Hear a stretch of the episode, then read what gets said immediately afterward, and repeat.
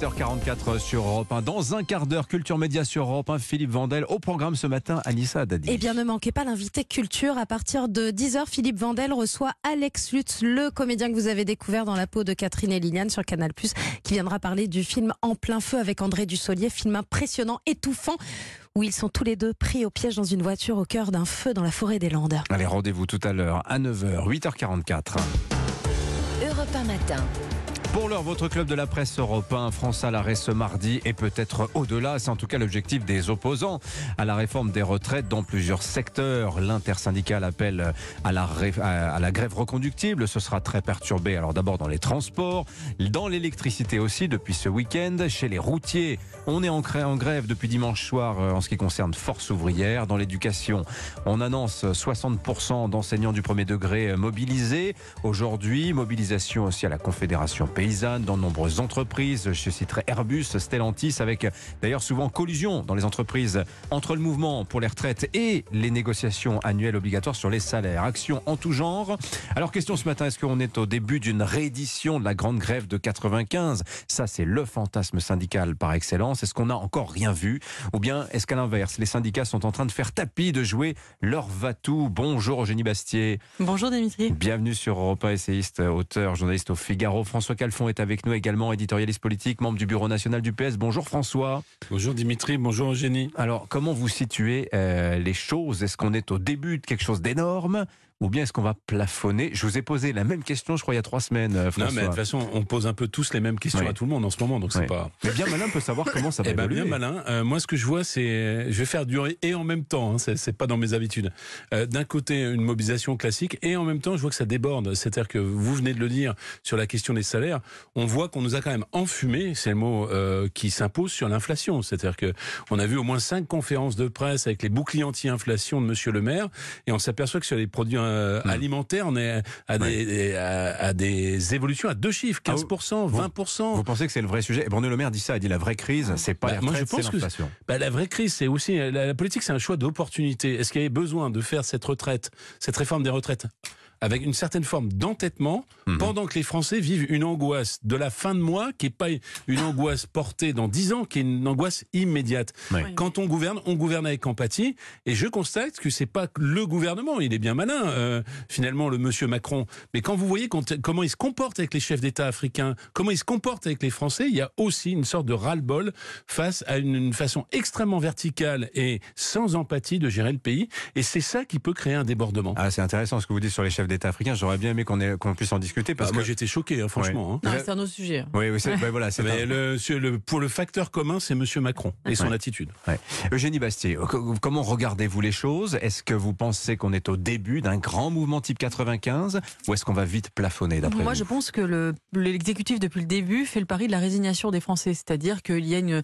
Il, constate que cette réforme est impopulaire. Euh, c'est montré de sondage en sondage, mais il se dit cette réforme est impopulaire, mais les Français, ils sont résignés. Ce sont deux choses deux choses différentes. on le voit d'ailleurs dans les sondages, puisque la majorité des Français, 60%, je crois, pensent que cette réforme va passer. Donc il y a une forme de résignation. Et je crois que c'est la grande différence avec 1995 et avec les années 90. On était quand même dans, un, dans une période, euh, bon, déjà de libéralisation de l'économie, de croissance assez forte, etc.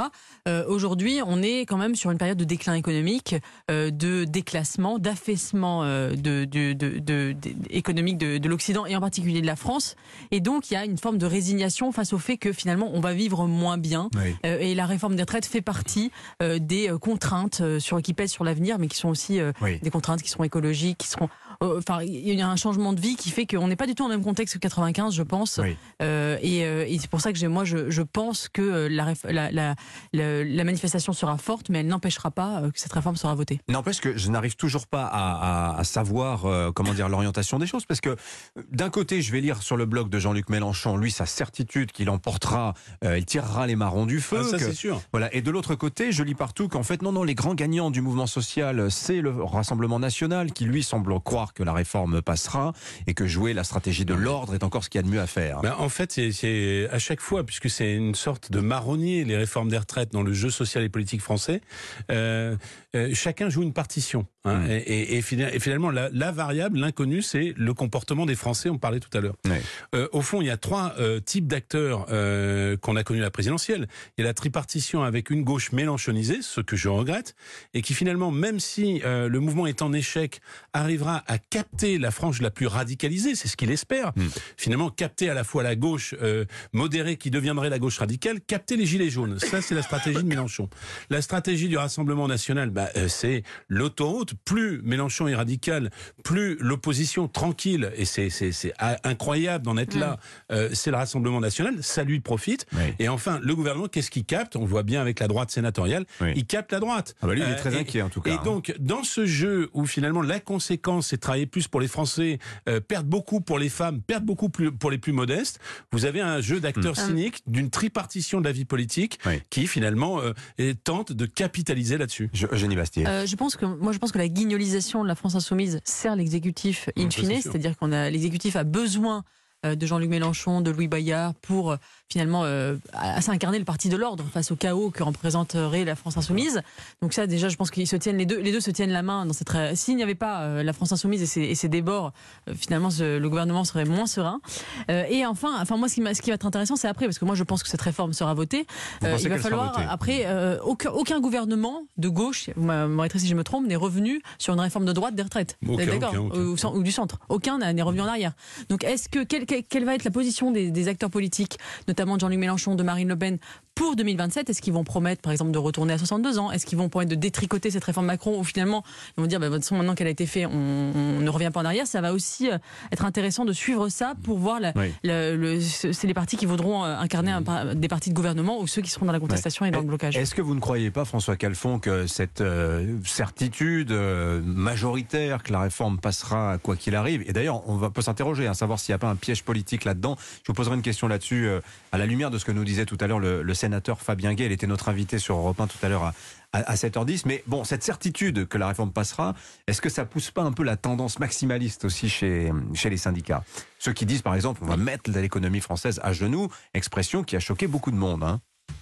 Je pense qu'il y a à la fois ceux qui euh, sont attendus dans leur jeu de figure, donc les, le syndicalisme de type euh, plus euh, radical, que ce soit la CGT ou Sud, encore que Enfin, une, une partie de la CGT, pas toute la Ouais, CGT. encore hein, que euh, Monsieur Martinez a quand même joué le front uni de manière assez modérée, assez graduelle, et que d'une certaine manière ils ont radicalisé parce qu'ils ont vu que les manifestations semaine en semaine ne, se n'avançaient pas. Et puis il y a bien évidemment une partie plus radicale, plus révolutionnaire. On le voit au sein de la CGT avec des fractures à de même pas dix jours de son congrès, euh, qui cherche à faire basculer euh, dans une vieille tradition euh, d'un syndicalisme révo- révolutionnaire la, euh, contestation, euh, avec quand même un point qui est, qui est le spectre pour tout le monde, tant pour le pouvoir, qui est le game changer possible, euh, c'est la gilet jaunisation de ce mouvement. Finalement, la question qu'on se... annoncé depuis des mois et Mais je ne sais pas. Je- Pour le coup, je ne lis pas dans le Ah mar bah, de café. prévision Beauvau, je vous les donne. Hein, Ouais. ce mat- cet après-midi, il y aura, nous dit euh, Beauvau, hein, entre 1 million et 1 million 400 000 personnes dans la rue, 90 000 à Paris,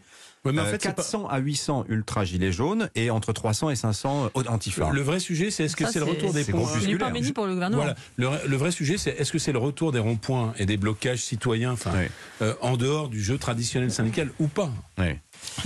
Non, mais, mais moi, il me semble que le, le problème de fond de, de cette réforme, c'est qu'en réalité, c'est une réforme pour rien. C'est-à-dire qu'il va y avoir des blocages, des manifestations, mais c'est un coup de gâchette tiré pour rien, puisqu'on finalement, il y a eu tellement de concessions que hum, les économies sont pas Il doit tellement rester là. 8 milliards maximum. Voilà, et, euh, Olivier Dussopt a dit ce week-end Et pour la le vrai problème fois, de cette réforme, c'est en c'est- 2030, on y c'est- sera c'est le en même temps macronien. C'est-à-dire que vous pouvez- c'est de promettre à la fois une réforme qui soit juste et nécessaire, donc avoir deux discours, le discours de la justice sociale, le discours de la nécessité de l'assainissement budgétaire, qui sont deux discours incompatibles. Il fallait choisir, soit dire on fait une réforme de justice sociale et donc faire la fameuse système de retraite à points que Emmanuel Macron voulait avant le Covid, soit faire une réforme d'assainissement budgétaire et de et de et de- et d'économie et dire c'est une réforme nécessaire. Vous savez, euh, Churchill disait euh, vous n'avez pas voulu euh, la guerre, vous aurez le déshonneur, vous aurez le déshonneur et la guerre. Et bien là, on, a- on aura une réforme à la fois injuste et inutile. Mais vous pensez, Eugénie, que finalement, s'il y avait une réforme pour attends, Emmanuel Eugénie est en train Macron, de basculer. Hein. Je, je Non, note, mais moi, puisque je- on a moi, nos j'en- duels chaque semaine.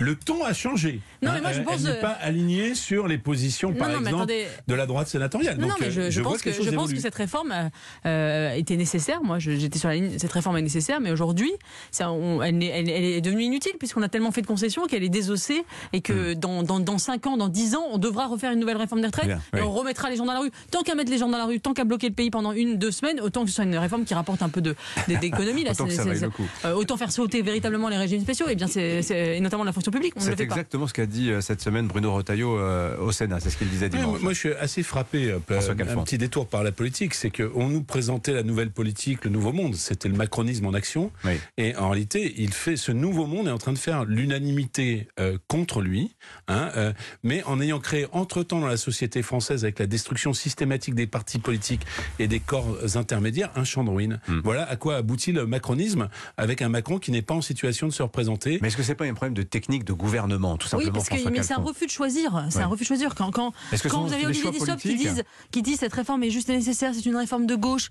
On, refuse, on refuse de dire la vérité aux Français et d'avoir un discours clair et net de vérité, Oui. de dire bah, c'est une réforme qui va. Non, oui, il y aura des perdants. Oui, ça va demander des efforts aux Français, euh, du sang et des larmes. Oui, euh, mais nous sommes obligés de le faire.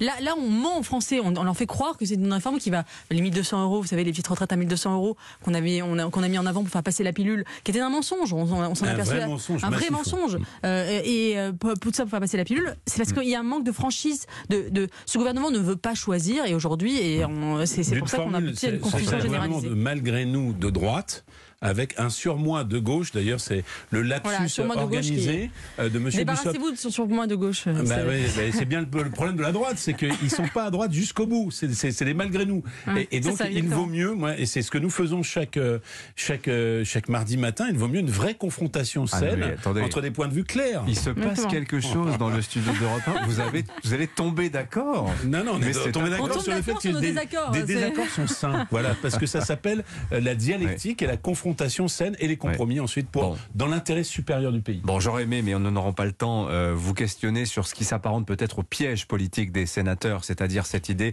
on va avancer dans l'examen du texte, mais nous n'irons pas jusqu'au bout. Pourquoi? Parce qu'en commission mixte paritaire, le gouvernement reprendra la main et à ce moment-là, on se retrouve dans la situation où il, le- la réforme qu'il voudrait passerait, mais ça passerait pour un coup de force. Pensez, est-ce que c'est l'objectif ultime de la gauche euh, parlementaire dans ce débat, d'après vous, François Après, en sont une très ennuyeux. On voit bien que la bataille parlementaire, euh, c'est pas Mm. qu'elle est perdue, mais c'est qu'il y a un corset institutionnel qui fait qu'il y a une majorité et une minorité. Et à l'Assemblée, même si elle est très relative, j'ai pas l'enthousiasme de mes amis euh, députés. Et au Sénat, où elle est très nette, euh, avec euh, le recours à M. Retailleau. Donc ils s'en débrouillent comme ils peuvent, et je trouve sur vos plateaux plutôt avec talent. Euh, mais en réalité, maintenant, le troisième tour, il est social, il est euh, citoyen, il est dans la mobilisation. Merci à tous les deux, Eugénie Bastier du Figaro, François Calfour du Parti Socialiste. Merci à tous les deux, c'était un plaisir